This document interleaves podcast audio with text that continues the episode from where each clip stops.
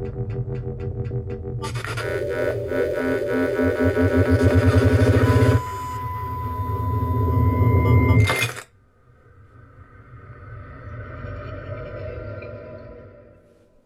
大家好啊，我是老高。然后呢，今天这一期节目很荣幸我来到了，这是我的老朋友啊，很老的朋友啊。但是对于咱们的节目来说是新朋友。呃，陈老师啊，陈老师，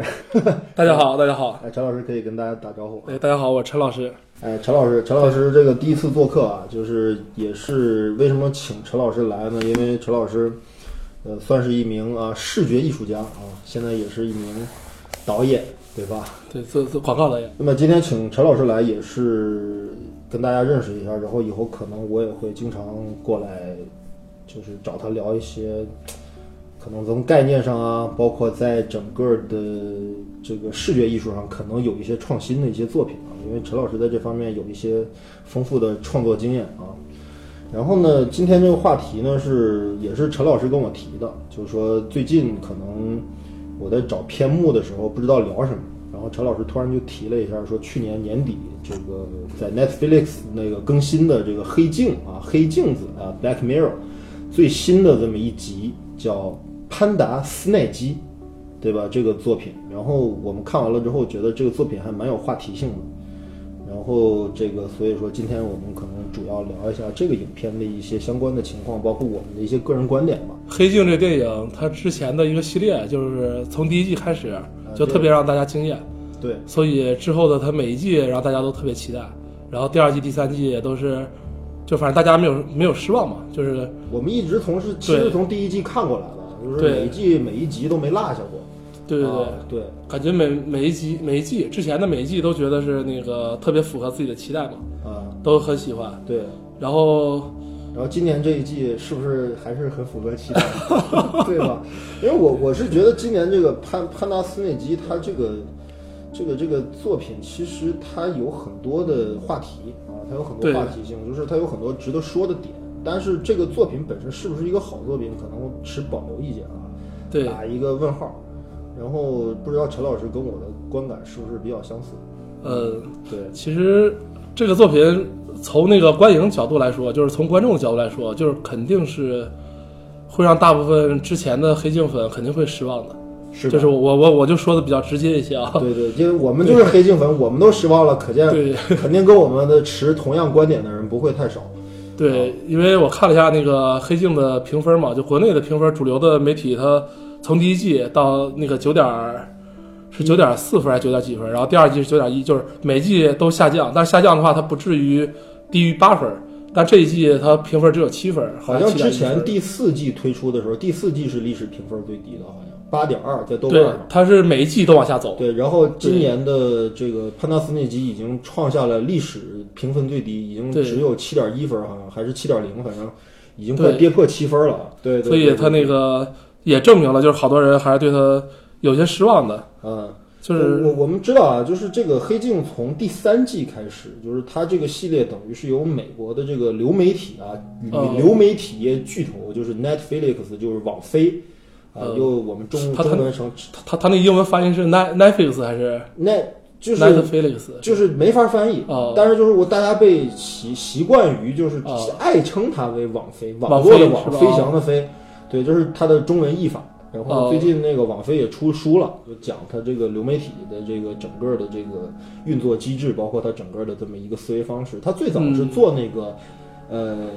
音像制品租赁的，呃，就是我们就是出出租录像带嘛。那最早是做这个起家的，然后后来就是现在做的非常大，上市公司什么之类。而且 Netflix 的它的那个整个的制作模式，就是等于它，呃，觉得你的项目好，或者觉得你的创意不错，它会一次性的投入一笔完整的制作费，就不像美国原来的那种美剧制作方式，就是说可能你先做两集，对你的概念不错，前呃，给你制作前两集或者前三集的钱，嗯然后让你生产出一个东西来。如果试播之后收视率反响还不错，就继续拍，我再给你嗯投资追资再继续拍。但是这个 Netflix 不是，他如果觉得你的项目特别好，概念特别好的话，一次性，假如说第一季要拍多少集，十集哈，或者二十集，呃，十十五集啊，十三集这么一个量，那么一次性我会把制作费全都批批给你，然后你的创作的这个自由度会更大。然后就由于黑镜前两季，因为黑镜前两季其实每一季只有三集，对吧？呃，第一季和第二季只有三个故事，每一季只有三个故事，然后等到第三季就一下就扩充成了六个故对事，六集，对，然后第四季也是这个量啊、反正就是这么一个过程。然后呢，这个潘纳斯那集也是一样，它是今去年应该是二零一八年啊，我们呃，聊节目之前，二零一八年的十二月二十八号也是圣诞节假期的一个时间，然后在 Netflix 同步更新的。然后这一季大家突然发现，我操，为什么不是就是像往常那样付费了之后点播点播点进去看一个故事一个故事？不是，是你看一个故事的时候你要做选择。对，因为它这个片子其实对国内观众来说还比较麻烦的，因为你不光得去淘宝买账号，然后你还得英英语还得好。对，还得有一个 Word，还得翻过去，你才能才能去看。你要不不不翻墙的话，是无法上 Netflix 的网站的。对，然后它那个英英文可能还好，因为好像是有人说它是里边有中文字幕，就是 Netflix Netflix 是有那个在线的中文的字幕提示的。对，对，它这个好像是这个版本好像是有中文字幕的。哦，。对，然后那个我我其实就是给我自己要看盗版找了一个口没没没有，不是不是，它因为它还是比较麻烦嘛，因为那个其实其实这个咱们看那版本就是那个你你是第一第一次看是五五个多小时那版本是吧？呃，对，因为我当时搞不清楚这东西到底是怎么回事儿。我看网络网络上的资源有两个版本，一个版本是九十分钟，一个版本是五五五个小时三百多分钟的一个版本。呃，对然，后这两个版本我。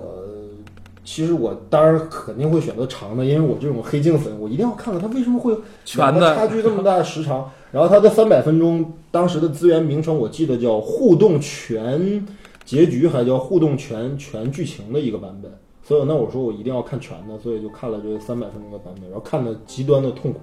呃啊，，对，因为陈陈指导嘛，我我是先看的那个他们录屏的，就是他们录屏，对对，就是就是就是就你说那个九十多分钟那个版本，枪枪的出来的是，对对对，短的那个，因为他那个是一个也也是一个那什么一个网友他自己是看的时候录屏，然后就把资源做成一个资源，然后分享给大家的。哦，然后其实我建议大家还是看那个九十多分钟那版本，就是那个你能看明白，因为他是以一个观者的视角，只不过说他替你做选择了，在选择 yes 和 no 的时候，他自己选他选择了。嗯，然后那个你根据他的选择去看他一个完整的故事线。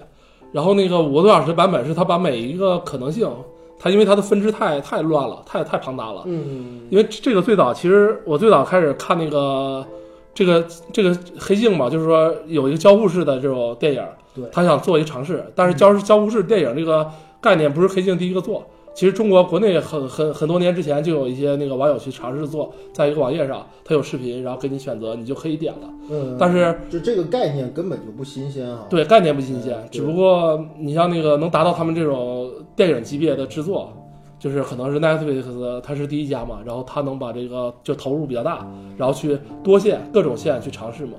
对我我也其实有这个感觉，就是我我觉得你看，其实当年在街机时代啊，其哦实就好像有一个作品叫什么叫勇士和和什么什么勇士和什么龙，反正我具体名字不太知道，但反正是一个在街机上运行的一个提前制作了二 D 的手绘动画，嗯，然后在街机上运行，然后你可以进行多结局选项，比如说，假如说前面有两个东西，一个宝剑和一个盾牌，你选择哪个？或者说救不救公主，或者说杀不杀龙，或者说哦，前面有两条路，对吧？其左边是一片森林，右边是一片大海，你选择往哪儿走？就是在游戏业，或者说在这个这个这个呃互动互动影像这个这个方向上，其实就是整个应该说吧，就是说这个概念一点也不新。对呃，八十年代甚至九十年代初就已经有大量的这类型的游戏作品出现了。对，它其实等于是用了游戏的手法，交互式的手法，然后放在电影中，但它的本质和核心还是一部电影。对，对所以对对对，所以我还继续刚才的话题，为什么不推荐大家看五个多小时呢？是因为它把 各种线都并在一起，然后放在一个版本里，让你去把等于你把所有素材都看一遍。但是这素材不是线性的，就咱们看故事，它必须得是一个线性的，你才能看懂。它不是线性的，所以你你你看那个真的很很累，然后你会特别崩溃。对，就你看完之后也不知道好不好，然后是不是他那个，你就在想是不是他那个放在 Netflix 的网站上，我看的时候会会好很多。这这这这五个小时的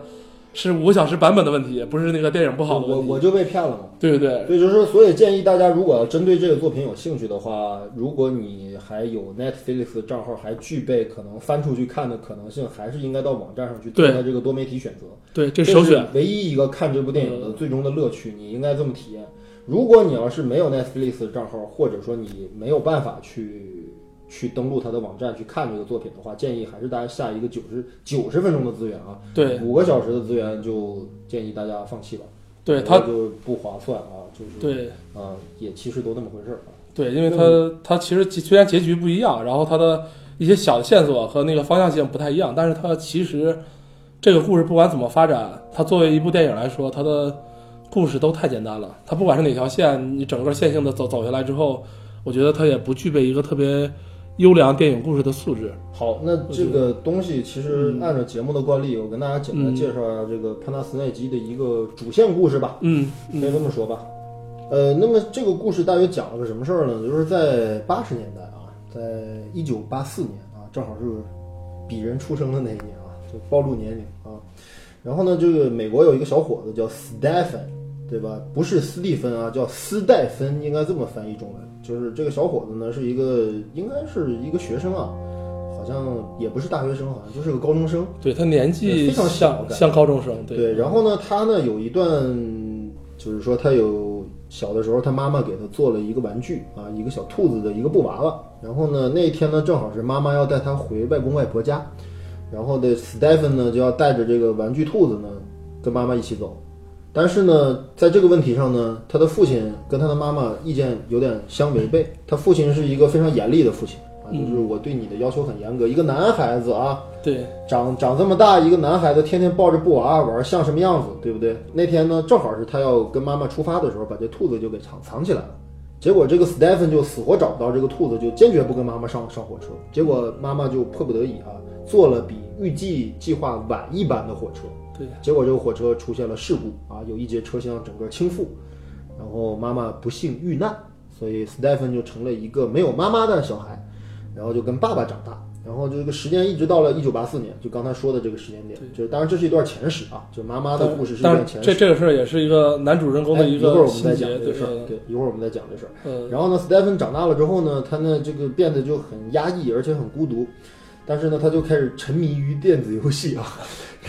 就是沉迷。然后呢，他呢这个沉迷电子游戏不算的话，他还无意间看到了一本小说。这本小说的这个作者叫杰罗姆·戴维斯啊，然后这个人写了一本小说，就叫《潘达斯内基》。然后呢，这个故事大致是根据电影当中的描述啊，这个故事大致讲了个什么内容呢？就是反正好像一个人啊，就是呃遇到了恶魔呀，然后什么之类的，然后他可以在这个小说当中做好选择啊。至于小说怎么呈现的，这个具体不知道啊，但反正估计是我我我我做一个推测，可能是你翻到了比如第十页。对吧？第十页当中可能说，OK，你是往左走还是往右走？如果往左走，请翻到第十一页；如果往右走，请翻到第十五页，对吧？应该是这么展示这个东西的。反正就这么一本可以进行互动选择的一本多结局小说，哎。然后呢，他觉得，哎，这个小说就很有意思，我是不是可以把这个小说拿过来当做游戏来做，对吧？做一个多结局、多线索的这么一个游戏，做一个互动互动的多媒体的这么一个游戏。然后他就开始开发这个游戏。当时其实，在八四年的时候，我们就知道，当时应该是美国的主流游戏机平台应该是雅达利游戏机最畅销的时候，对吧？他应该是给雅达利平台开发的这个游戏，呃，对吧？就是带一个摇杆和一个按钮的这个游戏机，应该是雅达利。对，应该是对八零后的记忆，这是对，雅达利你玩过吗？没玩过。我们只玩过 FC 啊，对没有玩过雅达利。不是咱们玩的太高端了。对 FC 还不是正版的，对，然后那个他就在这个雅达利上开发这个游戏，然后呢，他拿着他的开发的小样，等于是，呃然后就找到了一家投资公司，这家投资公司是这个应该是业内啊叫塔克游戏制作公司吧，然后是一个讨厌的一个中东胖子啊开的这么一个阿拉伯胖子啊。然后这个胖子呢，就是看到了他的概念之后，觉得很不错，然后就给他引荐了一个人，这个人叫科林。科林是很牛逼的一个人，他是业内的，等于是当时的明星游戏制作人，对吧？在手下里面制作了 N 多款畅销热卖的大作。然后呢，Stephen 就把他这个潘达斯内基的小样拿到公司去了之后，然后得到了老板和科林一致的认可。然后大家觉得说我这个东西要不要投资你啊？大家觉得说 OK 还是投资吧。呃，那么你是想自己做呢，还是在公司的这个优质的啊一流的超牛逼的这个包装的情况下，我们给你精心打造这部作品呢？斯蒂芬在这时候又有了选择，对吧？这个一会儿我们再讲，但是我继续讲一下他的大块儿。然后呢，斯蒂芬就选择了说，我还是自己开发这款游戏比较好一点啊。嗯，然后呢，就他就带着小样回去了之后，然后就进行了痛苦的研发。啊，在这个研发的过程当中，他开始慢慢的发现自己的生活好像也似乎跟这个游戏一样，存在很多种选择。就是说我可能呃会继续做，呃也可能放弃。然后呢，这个他在做的制制作过程当中，他的精神状态越来越差。然后这时候他父亲就说：“我靠，要不要带你去看看心理医生？”然后就带他去看了一名心理医生，他就透跟这个心理医生透露了自己的内心的一个创伤，就是失去母亲这件事儿。然后呢，心理医生又给他开了药，然后呢，他吃还是不吃，对吧？反正到最后呢，就是这个故事讲到这儿，我觉得已经没法讲了。反正结局就是什么呢？就是到最后，根据你的不同的选择，主人公 Stephen 是否开发完了《潘达斯内基》这款游戏，以及他成功了没成功，就这款游戏做没做出来，做出来了之后评价到底好不好？对，哎，以及在这个游戏当中，没如果做出来了，还存在多少多少条分支，对吧？他有的分支他把他爸给弄死了，有的分支是他自己把自己给弄死了，对吧？有的分支是他进入了一个虚拟空间，对吧？然后就就反正就是这么一个多结局的这么一个东西。不过就是这个一言以蔽之吧，这个故事就是一个叫 Stephen 的男孩开发一款叫《潘达斯内基》的游戏的多线索互动式游戏的这么一个故事。哎，这就是这个片子的主要内容。对，主要的故事。对，然后它这个反正就是根据你不同的选择吧，因为这个最早的这个呃电影项目出来之后，然后当时看了一个介绍，其实我我想象中这种就是交互式电影的概念，啊，我一直认为它可能就是那个选择为辅，还是一个核心的故事为主。对，它可能就是在某一个时间点上，就一个就可能就两三个选择，某一个时间点上，你比如有点像蝴蝶效应，对，就你你认不认识这个人，和他成成为不成为朋友，对，然后成为朋友了，你你你是一条线索，然后你人生怎么样，嗯，然后给你演出来，然后你要不是他人生怎么样是一条线索。嗯。其实我当时想的，他可能是一个交互式特别简单的一个东西，嗯，但是看的时候忽然发现不是自己想的那么回事儿。因为我虽然我没有到那个网站上去看，但是我依稀记得第一个选项应该就是他早上刚起床的时候，他父亲问他吃什么那段，对，麦片儿，左手是麦片，右手是玉米片，对对吧？两两个，那个就是一个选择，对吧？但是其实那个选择对于后面的情节有什么影响，我不太确定这个事儿呃，那个选择唯一的影响是是什么，你知道吗？啊。是未来的植入。如果你选择麦片儿，未来的电视的背景信息和电电视作为一个背景，里边放的广告是那个麦片儿广告。如果你选择是那个玉米片儿，你未来的一些植入它的广告，它是玉米片儿的广告，它有一些什么那个电视中出现的画面和一些别的画面上。那他妈这有什么意义呢？请问，对，这个其实没没什么意义。对吧？就是对吧？啊，那我想起来了，我在五个小时版里面似乎好像看到过，它它它有几个重复在？电视上放过好像玉米片广告对和那个麦片广告的两个，它它并列着重复的放嘛？对对。对。那么，那么这个故事当中，就是陈指导刚才说了，就是说他，你你觉得就是他成为一个好故事的一个一个一个一个标准，可能就就是不太成立啊，它不是个好故事。就是说你不管你互不互动，首先你作为电影的话，你应该讲一个好故事，就是最起码的，对吧？那么那么这个故事，你觉得到底它哪儿不好？除了刚才说的这个玉米片儿这个无意义选项之外，就是它它对它有那么多条线索，你觉得它是所有的线索都有问题，还是说它这个怎么其实我觉得是这样的，就是一个简单的来说，一个好的电影故事，啊？它应该具备什么样的内容？就是首先你得让主要人物和几个次要人物，他得那个刻画的丰满一些，就是你这个人物他得成立，然后有血有肉，然后人物的他的性格是什么样的，他的人际关系什么样的，爱好什么样的。对其实它这里边为了这种形式吧，就是为了所有的这些人物设定和人物的刻画，它都是为了形式服务的。所以，因为它这个交互式的形式存在，所以每个人物都不够丰满。你包括那个主角，你主角是一个开发一款游戏的一个作者，但是对对对对，其实正常现实中，你一个游戏的开发其实应该是一个团队，你或者哪怕配一个程序、一个美术，然后可能留两三个人，他也是一个人物关系去推进这个事儿。你即即使再天才，你就是都放在这一个人身上，那你也应该把他的周围的这这种世界世界坐标再扩展一下，嗯，不能只是他和他爸爸，然后回忆中还有个母亲。我我理解一下对陈陈陈老师的话，就是说，其实我们在看一个电影的时候，我们除了看那些，呃，这个这个可能惊心动魄的这些画面或者什么之类，其实最重要的东西其实是人物情感，对吧？就是就是你不管写什么故事，是科幻也好，还是悬疑也好，还是惊悚也好，它总得有人物情感的基础。那么其实这个故事我们看到，其实主人公这个 Stephen 他其实与影片中的多名人物其实没有任何情感互动。对他跟他父亲其实有一种固定模式的情感，就是恨仇富嘛。对就他恨他爸爸，就原因就是因为这个逻辑关系是爸爸你不让我玩兔子，所以导致我要找兔子，所以导致我失去了母亲，所以我他妈一辈子恨你，对吧？就是其实跟父亲是这么一种情感模式，就是说实际上，那么这个模式其实到最后，我们其实期望他与父亲，如果啊如果有一条故事线是他与父亲的情感线的话，那么我们期待着可能有一种。呃走向，或者有有一种故事方向，起码是与父亲的完成和解。对但是我们现在已知的剧情线当中，你是否发现了有跟父亲和解的线索？呃好像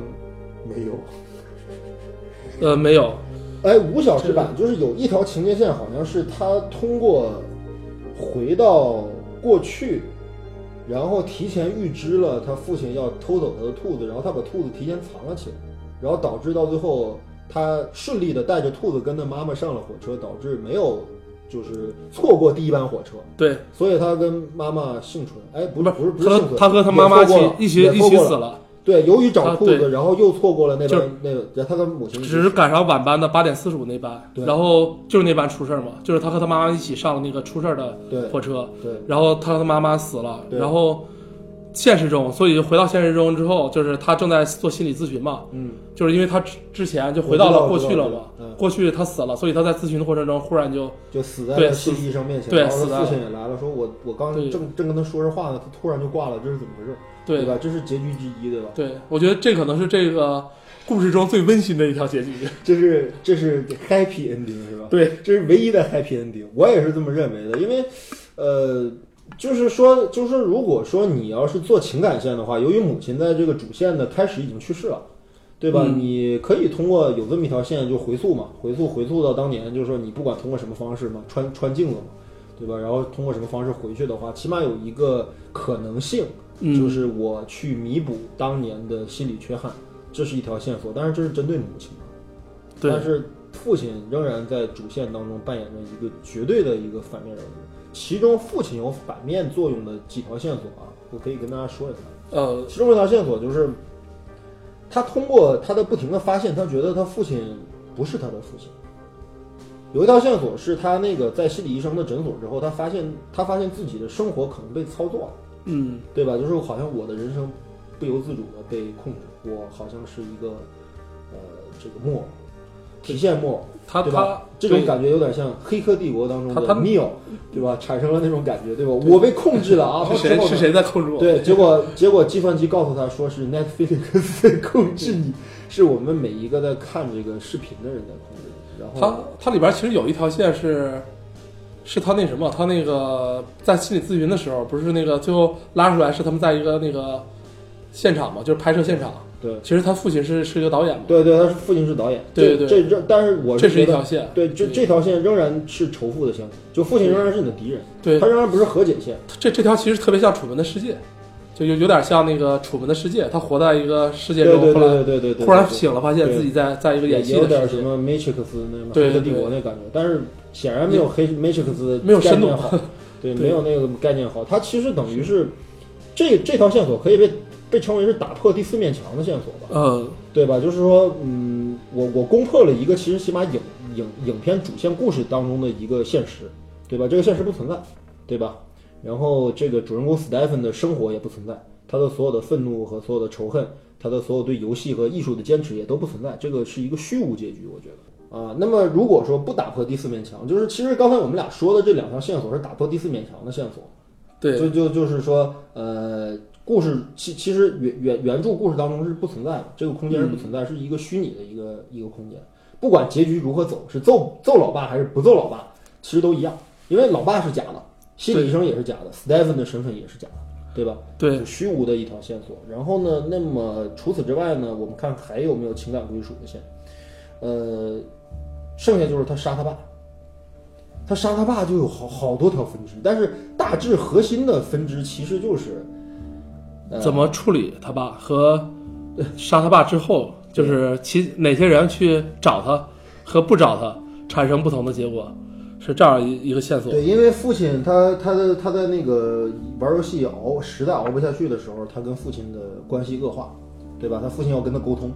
他拒绝，他制制作游戏，对对，然后他愤怒当中失手杀死了父亲。对，他其实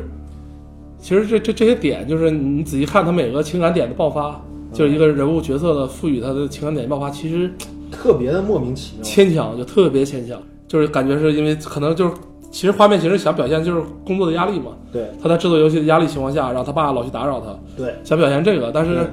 那个点其实正常人来说他不不至于爆发，我觉得。他为什么造成这种情况，就是人物刻画过于浅表，然后那个整个人物关系过于简单，他为什么就是会产生这种结果？对。不像以前的黑镜，就整个感觉我都都可以通过一个那种科幻的壳，它其实本质还是表现人。对，就感觉哇塞，就是表现的那么淋漓尽致，把人的各种各种各种因为形态，他那种创作方式吧，就是我我个人觉得，就是这次吧，黑镜在文本上嗯，它的扩展性啊，看似有很多条线索，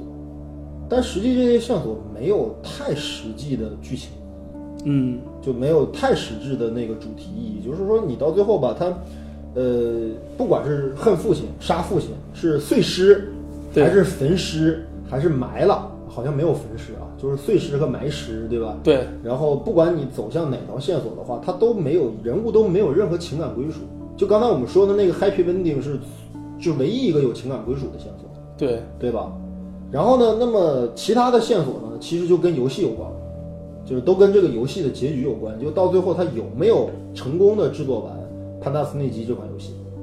有没有把这个游戏就是真正，因为他到最后有好多条线索，到最后都是有一个傻逼的一个游戏评测节目，对吧？有一个二逼，对吧？来说《潘达斯内基》是不是一款好游戏啊？我觉得可以打五分，我觉得可以打两分，我觉得可以打零分，对吧？一个贱贱贱人，对吧？一个特别操蛋的一个人。呃，那么哦其实他他评测里边有一次给打了非常高的分，有一次五分的情对，，然后只不过说因为他一个杀人事件评完五分之后，他游戏下架了，因为呃，他的那个他造成那个他的这个游戏达到五分的一个原因，好像是这么造成的，就是说他几乎完全走完了一遍这个作者他的经历。他那个打五分打五分那个游戏是什么？是有个交代，就是男主角说，忽然就想明白了，就看那个柯林给人录像带，忽然想明白了，说我决定我这个游戏我要简化它的线索。对。对他做了这个决定之后，把游戏线线索简化之后，对，重新就把游戏制作了，制作完成之后，然后提交，就那把是得我分最好想起来了，我。想起来了，他好像他的理论是这么个理论，就是说我一直努力在复原这个小说作者戴维斯的这种设想，对。好像你以为你有自由意志，对。你以为你可以进行选择，你以为你可以左右主人公的命运，但对实际上是这个东西都是虚虚假的，就是实际上他到最后只有唯一的一条走向，对对吧？只有一个选择，那么到最后他把这个事儿想明白了，然后他做了这个游戏给打成了五分儿，就是就是就是这是唯一一个游戏成为五分儿的一条线。对他，而且是是他把那个整个就是内容简化之后的，就之前他其实做的太太复杂了，所以他要简化，所以最后达到五分。呃，我我可以这么理解他这个意思啊，就是说他实际上就是在原来啊，就是他制造那么多线索的话，第一个是为了能够符合这个原著潘达斯内基的这个设想，嗯，第二可能他有一个什么意愿呢？他真的以为他能在一款游戏或者在一个作品里面，就真正做出一个能体现人自由意志的东西。嗯，对吧？就是因为游戏不是好多时候都崩坏嘛，就是当年雅达利 FC 那个时代，你想想那个硬件机能，我操！你想做一个、呃多线索啊，好像每一步你设置了选择就马上能推导出一个线索的这样的游戏，你想想它体积得多大？对，它的运算量根本就达不到，那所以它游戏经常崩坏，做着做着一运行就崩坏，做着做着一运行就崩坏，就它做不出来。其实，就这个游戏是，其实这个概念是是成立不了的。然后它一个引申的含义就是，你想真正去体现人的自由意志，对吧？就我们看过很多那种电影啊，什么你刚才说的《楚门的世界》是一种，还有一个电影叫《滑动门》，对吧？嗯格温妮斯·帕尔特洛演的那片子，就是一个职业女性，她突然有一天上班，呃，她一脚就是地铁开过来了，有两，这个时候她的人生进入到一个平行线当中，有一种情况是她挤上了地铁，她的人生是一种模式；另外一种可能是她没有挤上地铁，他的人生又进入了另外一种模式。就这实际上是就是你的人生当中，好像感觉我们是充满着每一步都充满了个人选择的。比如今天我来这个陈老师家里，对吧？我可能在路上，我错过了一个红绿灯，啊，变成了一个什么样？然后没错过这个红绿灯又变成什么样？我见到陈老师了之后说的第一句话什么样？然后不说什么哈，就喝了一口水，然后怎么样？而你感觉你的人生当中好像处处都是这样的选择，但事实上我们知道，真真真正正的我们经过一生之后，我们会发现，其实推导出最后你的结局的，其实只有一种可能，其他的所有可能都不存在了。对吧？我们当然这个建这个建立在不是一个平行宇宙的一个线索上，就是不是说我做某一个决定的时候，就算有，它也没有那么精确。就是我喝了陈老师递给我的这杯水就怎么样了，我不喝就怎么样了，它没有这么清晰的界限。但是就是说它是呃很难能够像这个游戏里面体现这样，就是你真的能在一个作品里复原所谓的人的个人意志、自由意志这个东西，好嗯，像你只要做选择，那人生就不一样。但实际上，never 没有这种可能，你的人生只有一种可能啊。可能这个是他主主要的一个线索，就是说他为什么打五分儿，我觉得可能是这个原因对，但是其实这条线索我觉得特别有意思啊。啊。就这条线索为什么有意思，是因为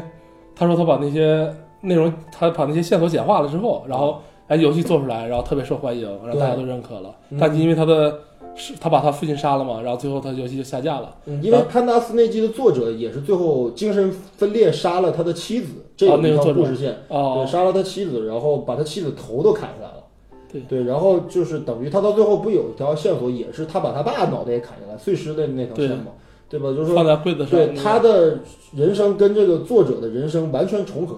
完全重合在一起，完全走上了作者的老路。然后对最最逗的是那个，就回到又到了那什么那个二十年多，二十年后还是三十年后，呃，对对对，应该是反正就是应该是三十年后吧，八几年到就现在说游戏做完了，评了五分儿，对游戏下架就被血糖了，游戏下架，因为他杀了他老爹，还碎了尸，然后他成为了一个精神病人，然后他就被关起来。很多年之后，又有一个公司，一对个游戏业的大公司要重启这个项目，高清化这个那个公司的里边那个员工发现这个游戏的员工是谁？是克林的女儿。对对对，他长大了然后他发现这个潘达斯奈基当年那款游戏觉得很好，然后找了奈奈奈菲利克斯，他就重启，然后要重新制作这个，对，结果在制作啊制作成一个网剧，他说要制作成剧。哦，对对对，我觉得特别有意思，就是他奈菲利克斯不断的给自己打广告嘛。对吧？就是然后呢，这是我们讨论的关于这个情感线和这个父亲父亲线，然后以及游戏线这几个主要的选择，还有没有其他值得一说的这个线索？其实呃，其实我从另一个角度说吧，就为什么他那个就是整个你的剧情设定还有人物设定就过于简化，和人物的感情的那个整个那个爆发点都不够，就是整个做的功夫都不够嘛。对对对，所有都是弱，然后感情弱，然后线索简化。对他为什么这样？是我觉得他可能还是为了他的这个交互式服务，它整个结构还挺复杂的。有的是到一死胡同成一个闭环，然后再回来；有的它是你在选选择之后，你你又产生不同的选择，然后它嗯又产生新的结果，然后要不就是回来，要不就产生新的结果。所以它这个整个交互式做的是非常非常复杂，就是可以说是交互式上它做的非常之优秀。呃，但是但是就是我觉得啊，这个有一个什么问题呢？就是呃我不知道陈老师怎么理解交互式的这个叙事的这么一个作用。就是说，嗯我认为所有的交互式的最后结局统归到最后，应该是能够把一个故事。把一个特别完整的一个，你你就算是按照游戏的呃，方式或者模式来理解的话，它应该把一个故事讲得很精彩。这是最根本的东西。就是我的互动选择，就是我我选了玉米片儿，还是选了麦片儿，对我的情感发展没有任何影响。那这个选择有什么意义？或者说我在公车上选择两盘磁带，对对吧？一盘磁带是什么？另一盘磁带是什么？这又对情节有任何影响吗？我觉得都没有。就是我觉得这可能是真人互动影像的一个局限，就是因为我所有的东西都得实拍，然后等于说，如果说我要是在某一个点上产生多线的话，就意味着我可能要多拍一组镜头或者多拍一条故事线，这样的话成本就会非常的庞大。如果我们真的把潘纳斯内基这个故事的所有可能性都拍出来，你比如说，举一个最简单的例子啊，就是有一电影，我觉得陈陈老师肯定看过，叫《蝴蝶效应》，蝴蝶效应啊，对吧？那蝴蝶效应就是一个不停的回溯的故事，嗯就是我我的人生突然经历了某一场变故，我的爱人死了，然后我要为了拯救他，我必须得在他死之前做某个决定。呃，结果由于这个决定导致了我的朋友死了，对然后结果我后来又为了救我的朋友，然后我又回溯，对对吧？然后回溯之后，然后到最后发现，我操，我的朋友和我的爱人全死了。然后他妈怎么办呢？就是这这这无解。就是我我觉得互动影像它应该有这种这种可能性，就是说，因为因为你看啊，它的基本的一个立足点是情感问题，在这个这个作品里，潘达斯内基这个作品里面，我刚才说了，就他跟他父亲之外，我没有看到任何情感线。其实是这样的，他跟科林之间，其实我也没有看出什么特别动人的东西来。对。因为科林其实等于是他一个精神偶像嘛，这个人也也也在某些方面影响了他，告诉他你应该遵循你自己的内心，对吧？你应该把这个嗯游戏做得更牛逼，更有作者性，对吧？对不要被这些什么大公司们他妈的他们的狗屁主意给绑架了之后，你要坚持你自己，对吧？他是起到这么一个作用，但是这又如何呢？就他没有造成人物的一个。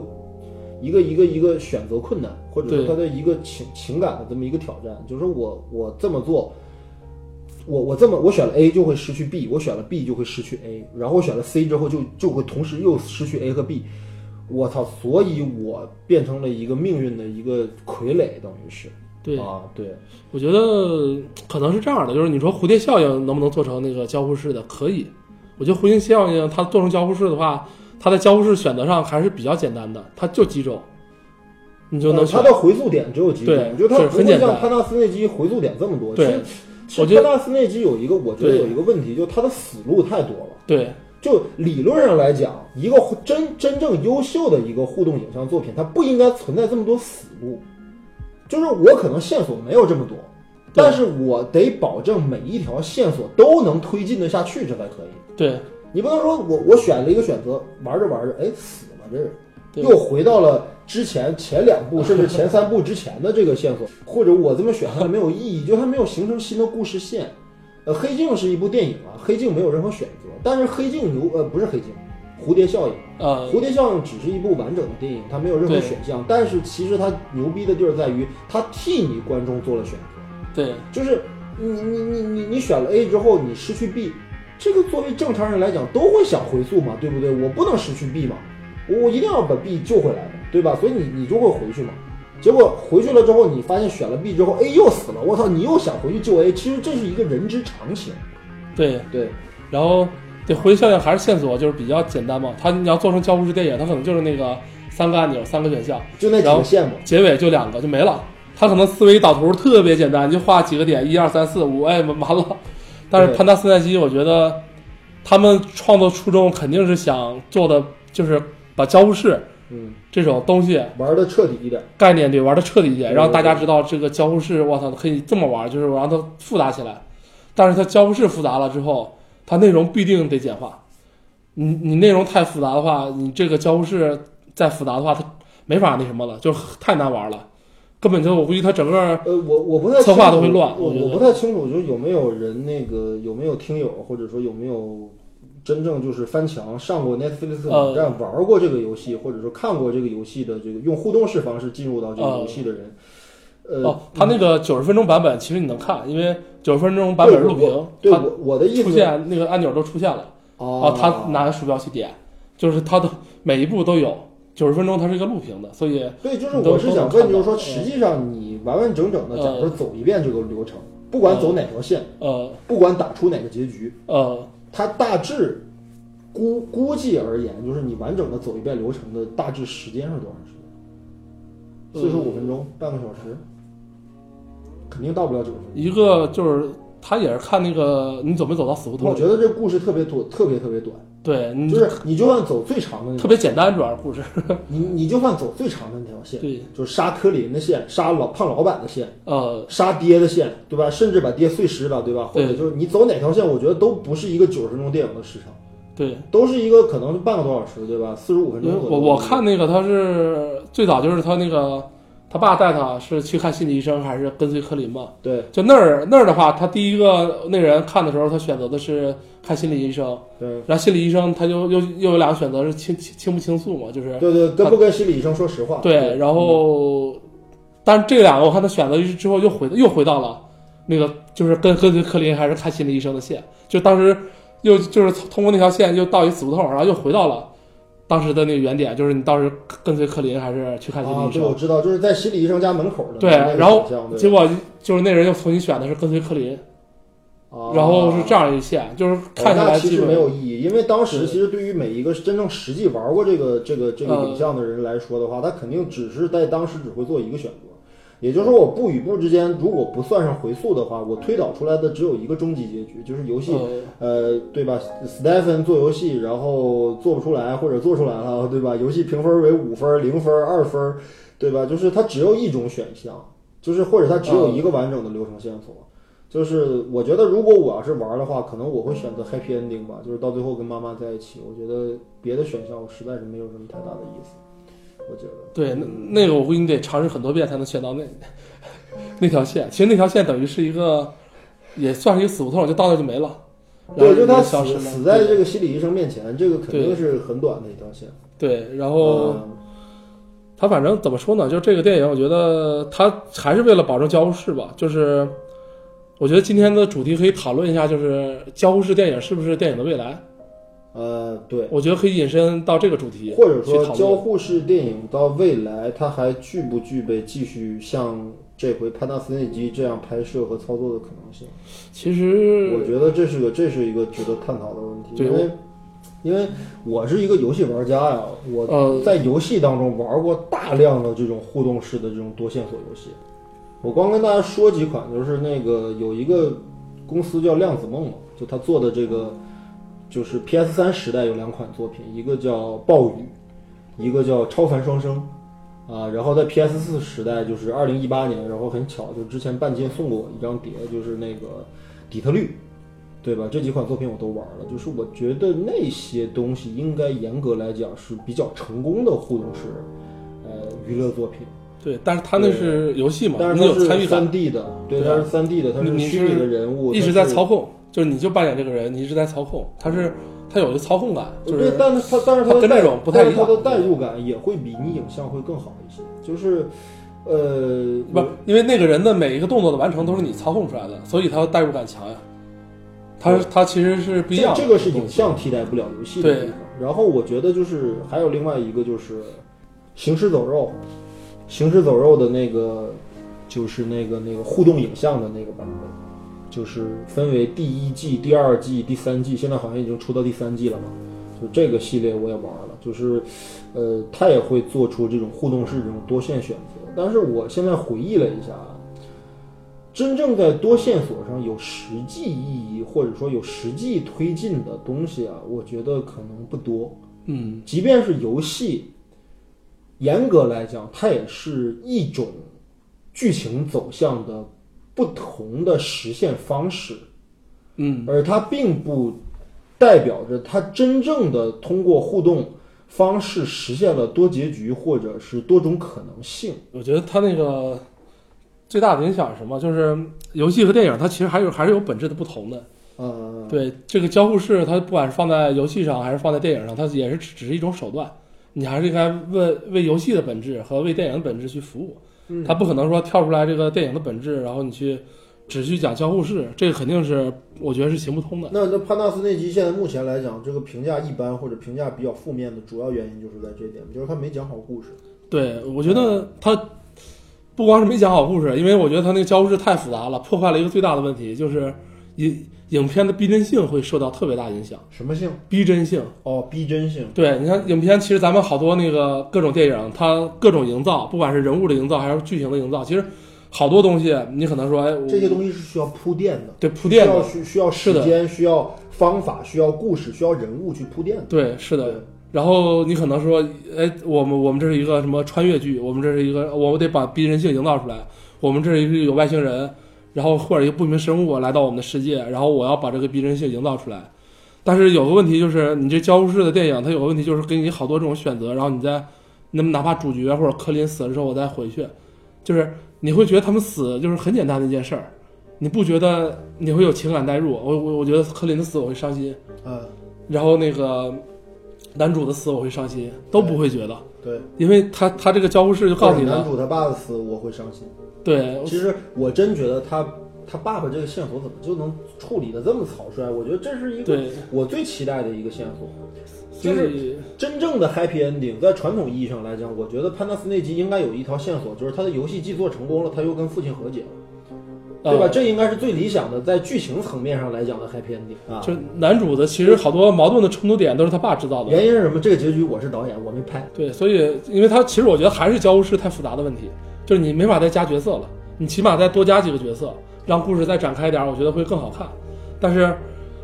他要再加角色，已经就交互式这么复杂了，要再多加几个角色，我估计那个交互式的线还得在几何方式的增长。然后，所以为了让他的交交互式方式就就保持这个已经很多了，就保持这这么多，你包括矛盾冲突点的制造者，对，就好多都是他爸去完成。所以他爸起到一个纯负面的作用。对，你要真真正加几个角色，或者是你把这个重点放在这个游戏怎么完成，或者你对这个原著怎么理解，然后有不同的人的分工，然后大家一起怎么合作，我觉得他他可以讲的故事还是更多一些。因为吧，他这个这个剧本或者说这个剧情，我觉得他他使用了一种什么方式变得有有些复杂呢？它是一个这个三层嵌套的这么一个故事，怎么解释呢？就是一个阅读了多线索互动式小说的一个年轻人，要做一款多线索互动式的一个游戏，并且这些东西还作为一个多线索互动式的一个影像作品展示给观众，它是一个三层嵌套的东西。就我们在做选择，然后游戏那个小说里面的那个人就让你做选择，然后主人公又在游戏里面又做选择，就等于它其实是那三层对位的东西。这个事儿变得有点复杂。哎，如果说仅仅我就是讲一个故事，讲这个小伙子怎么做游戏的故事，他没有这么三层嵌套的话，可能会比这个叙事的方式稍微简单一些。嗯就像刚才陈老师说的一样，就是我是加入了很多互动线索，比如选玉米片儿还是麦片儿，比如选、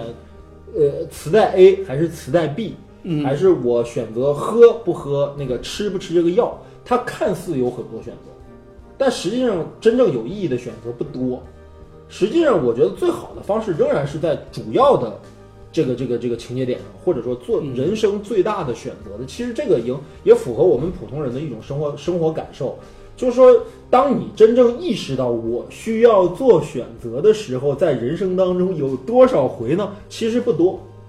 它没有那么碎琐碎，对吧？就比如说陈陈陈指导，我们假如说今天开车，我们是选择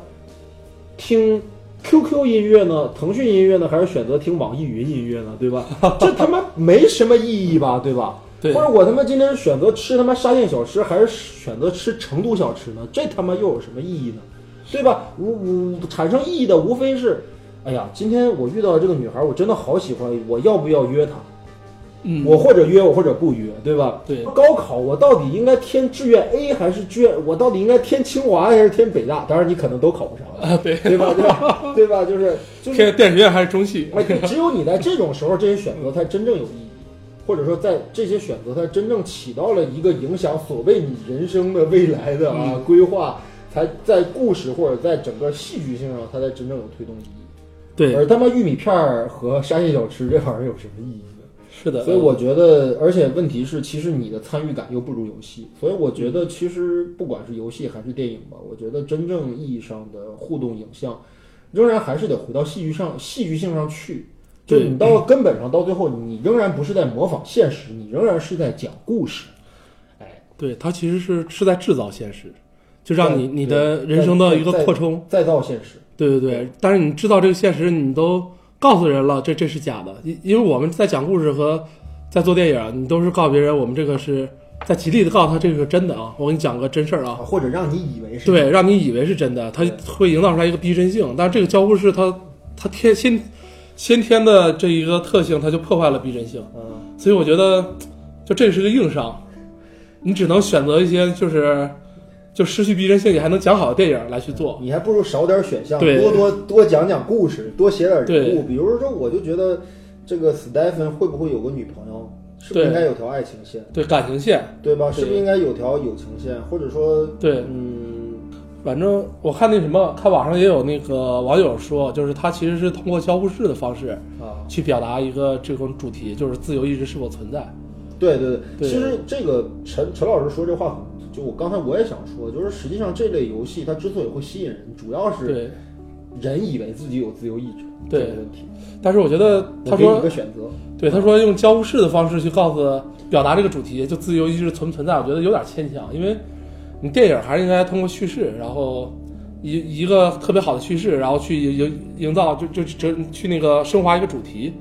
然后主题告诉就是自由意志存不存在。我觉得可以。他这个，你通过一个手段或者一个这种你交互的一个按钮选项，太概念化了。通过鼠标去表达这个概念化，我觉得是是，你人生当中其实真正牵动人心的东西，无非是情感选择，对考不考大学，对吧？就是就是这些情感选择，其实是最最关键的。是的，我觉得对吧它对好的好的主题表达还是通过故事表达给人的。人物还是通过人对物，情感。大大家对看完这故事觉得哇，这主题太棒了，就是你把就深入人心，他不可能说直白的说出来，对或者通过某些科技手段让你知道这个东西。对。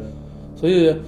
所以咱其实可以隐身的隐身的聊一下，就是这这个就今天嘛，今天这个整个互联网一个大时代嘛，嗯，就各个科技都在发展，对。然后呃去年是区块链，然后前年是共享经济，然后这这又是 VR 电影，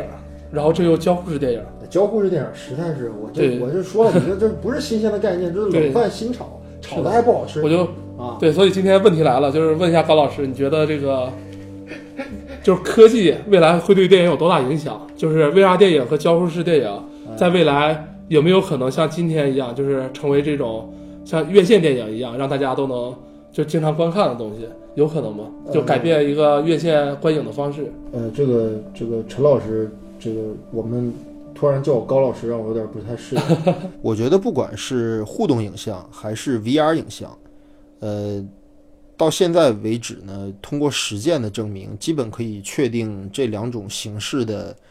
作品啊，更加适合游戏这种载体去实现啊。然后这就排除了你说的这种情况，就是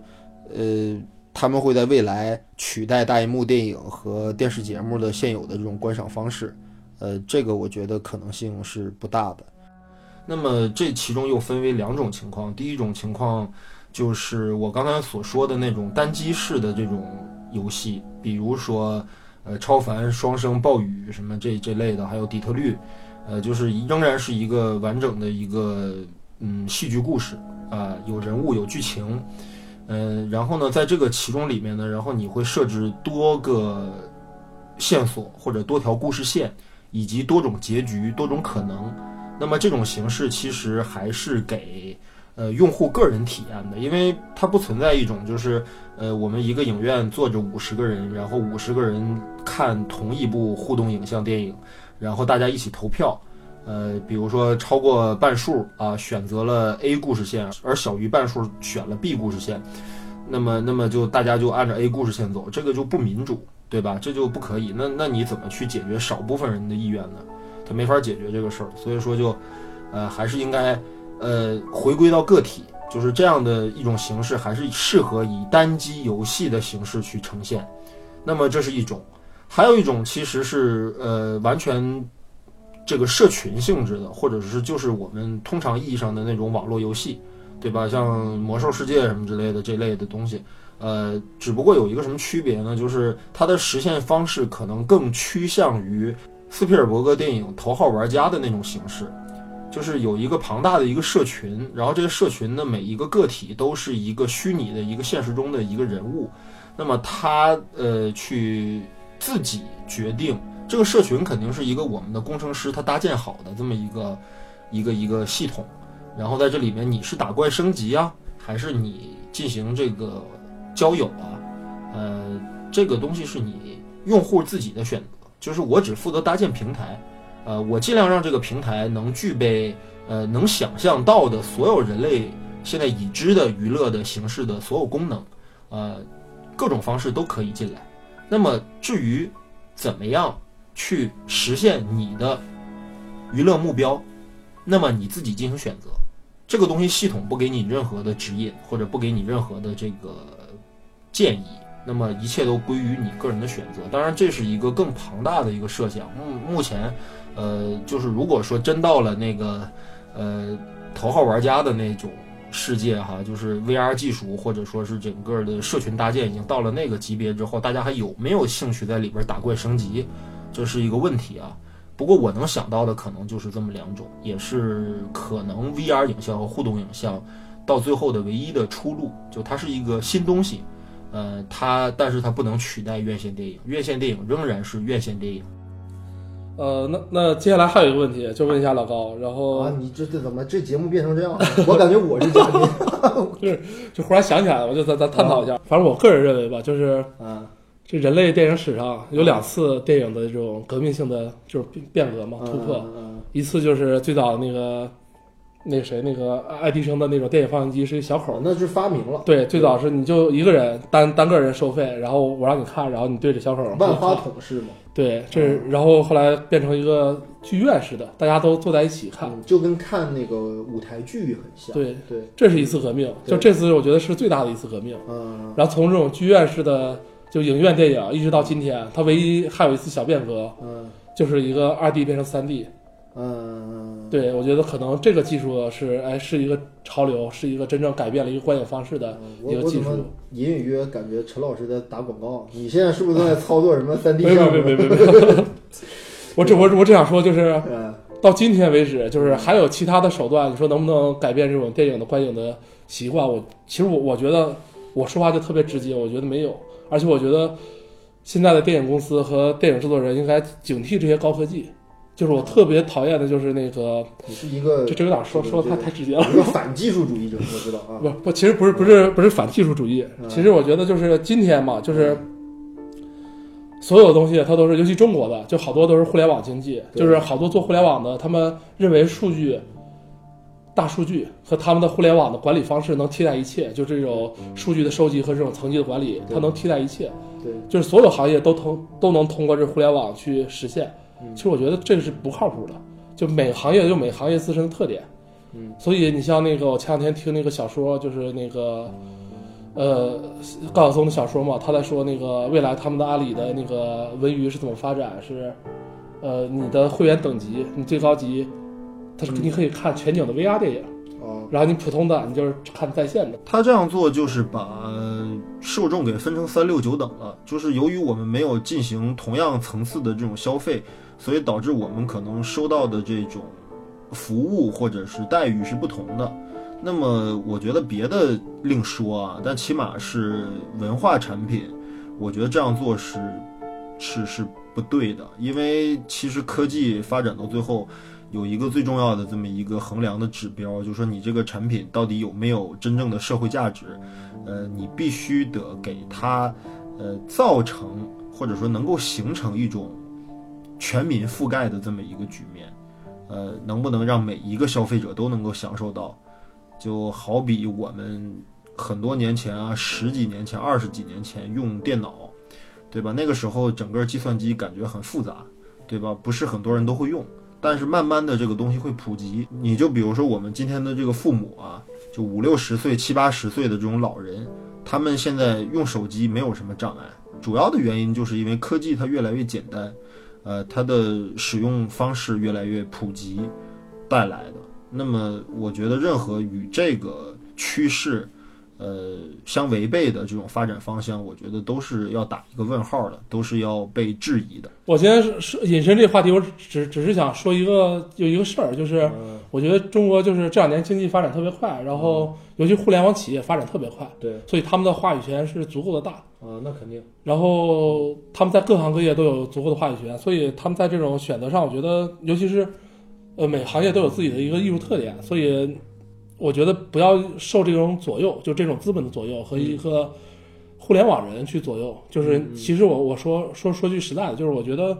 交互式电影它不是未来电影的发展方向对，，VR 电影也不是。嗯就这两个技术，其实是你像我们最早做做展厅的嘛，嗯我之前工作就是做一些展馆的 4D 电影和一些那个交互影像。啊其实十几年前就有 VR 这种东西了。呃，VR 其实被对炒热以及迅速冷却，无非就是这两三年之间的事儿。对，呃，迅速被炒热，忽然就被拿出来了。无无数的钱，无数的项目开始运作，对然后两年之后，哎，都都没了，什么都没了，是的，对吧？因为啊，它有先天的缺点。因为当时我们放到展馆里是一个小展项，对就是你尝尝鲜，你做一个什么海底世界三 D 的，你可以对 VR 电影，佩戴眼镜观看时间长了，眼睛会不舒服，对，因为它是跟你成像和那个眼睛的距离是有关系的。与你大脑的整个的这个反应机制也也有矛盾，也有冲突。其实，对，而且我特别不建议就是带孩子去看 VR 电影，他对那个视力是，你就长时间看是是有损伤的。嗯，然后就是你带你就看 VR 电影，就是你可能超过十分钟或二十分钟就会晕，对，就这无法解决的技术问题对。然后还有就是，你虽然感觉是在营造一个 全景的东西，嗯，但是其实你实际体验上，它你还是知道你自己身身体的相位是在哪儿。对，对，它其实并不是一种特别沉浸式的一个体验。嗯感觉，所以就是很多年前我们都觉得它这个就只能尝鲜用，就不可能发展，就好多年后忽然被拿出来各种风投，然后最后现在都都都死掉了。你包括之前我我们有一个朋友，当时他他也认识一个就是那种投资人，然后花了好多钱去投，对，有一次聊天儿，嗯，然后他们觉得未来的 VR 能能达到什么程度？你包括阿里，我记得之前做了一个宣传片，说未来就不用去商店了，商店都都要死掉了。嗯。然后就是拿手机带 VR 电影，你去虚拟世界中购购物买衣服，然后这个在我在一年多两年以前，我我跟一个这个互联网公司的人，就他就跟我满满嘴的聊这个事儿，就当时好像 就 VR 的那个愿景，或者说 VR 的这个技术技术前景之好之美妙，呃，简直令人啊期待。但是实际上我们知道，其实人类历史其实它有些时候它就是这样的，就是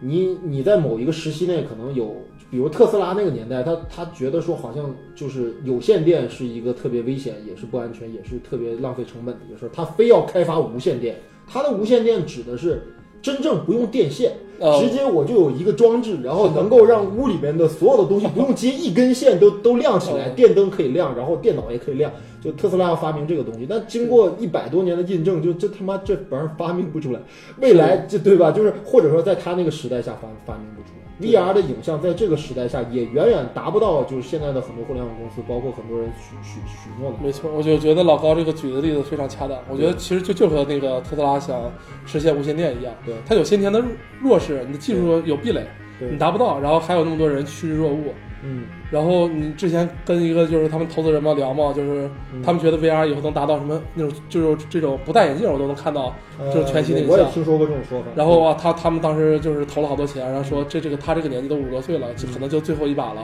嗯说这辈子要不这么干，就年纪大了实也其实就。是他他说的这种效果，终极的终极的设想的效果，就是斯皮尔伯格在去年那个《头号玩家》那个电影里展示出的那样。就是我配上一套那种像外骨骼机甲一样的装置，可以把我自己吊起来，然后我可以在这里边嗯模拟跑步啊、跳舞啊，这样去控制人类。就是一个人在一间房间里面戴上 VR 眼镜，可以随随意体会，你可以获得一切的快感。这个是科幻。对，电影里可以实现。对你，你告诉我，现在说未来两年甚至十年之内，我们就可以把这东西做出来了，这我不信。当然，嗯我们是呃有点老了哈，或者说我们是有一点反技术对主义的倾向，但是呃，我我觉得这个东西你自己去判断，它到底能不能做出来，或者它到底能不能真正像你说的这样哈，就在未来可见的未来马上就会出现，就能那么好，那么牛逼。我觉得就潘纳斯那集就是一个很好的例子，就是他感觉好像似乎用了一个很先进的方式，但实际我们刚才说了一大堆，就是它既不是很新，又不是很好。这个对它的完成度还是差一些，各方面都很差。所以说就是但是真的，什么事情需要自己去判断，但但是我不要人云亦云。是的，没错，这这是给大家提个醒嘛，就是各各个喜欢电影或者曹曹老电影曹老师说这个观点说的非常好。因为对因为不过这俩比起来，我觉得可能交互式电影比 VR 电影还稍微稍微就是靠谱一点点。交互式电影就是游戏嘛，我就觉得游戏实现度更好嘛，比你实拍的实现度更好嘛。他如果说线索不那么复杂，就交互式就像蝴蝶效应，给你设置三个点，嗯，其实可能你把故事完成度更高一些，其实可能还是可以的。对，我觉得会会很好其实比 VR 电影我觉得更实际一些，就是可能未来还可能有有这种在在深入尝试和实验的。这这也是我的观开发点，对就是做选择不是最重要的，对看好故事才是最重要的。没错，好，那么这期差不多了时间，然后我们感谢陈老师的做客，啊、其实不是陈老师做客，是我现在做客到了陈老师家里。嗯，一样就是就是很开心，很开心和和老高就是好长时间就没有这么聊聊电影了，就是以后还会有很多机会，我不会放过你，好吧？行行我就跟大家说声再见，好吧？行好。下期见，大家再见，大家再见。好嘞，拜拜。